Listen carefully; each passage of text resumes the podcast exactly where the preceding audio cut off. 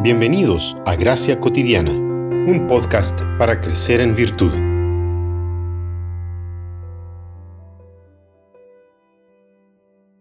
Más bien, disciplínate a ti mismo para la piedad. Primera de Timoteo 4, 7. Si bien es cierto, el foco del ayuno está en su significado original de no comer alimentos, también podemos abstenernos de hábitos y comportamientos que nos han causado dependencia o alimentan otros vicios, como por ejemplo el ayuno de redes sociales, de consumo, de querer siempre opinar, de chismes y de tantas otras cosas.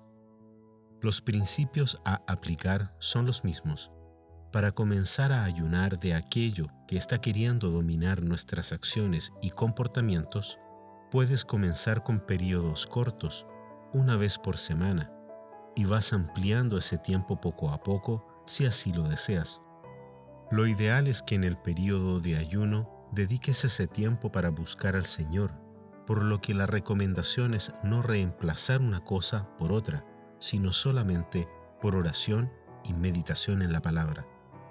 Considera ciertas limitaciones de salud. En el caso de la abstención de alimentos como anemia o diabetes, por ejemplo, o de las responsabilidades irrenunciables en el caso de necesitar abstenerte de Internet, por ejemplo. La idea es que puedas estar sin preocupaciones. Cuando el ayuno es la abstención de comidas, bebe agua durante ese periodo.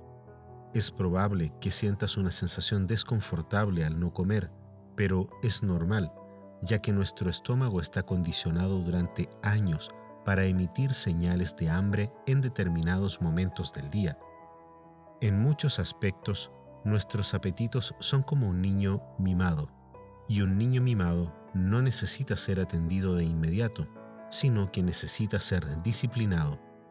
No podemos ser esclavos de nuestros apetitos, y una buena manera de someter esos apetitos es doblegarlos a la palabra y al tiempo de oración. En la medida que aumentamos nuestro tiempo de ayuno, podremos fácilmente vincularlo con otras disciplinas, como el servicio o la sumisión, influyendo directamente en nuestra relación para con las demás personas, practicando la compasión, la generosidad y la justicia, según podemos leer en Isaías 58 que Dios nos enseña a practicar la disciplina del ayuno con discernimiento, entregando nuestra voluntad desordenada, nuestros amores distorsionados y apetitos desregulados en sacrificio al Señor.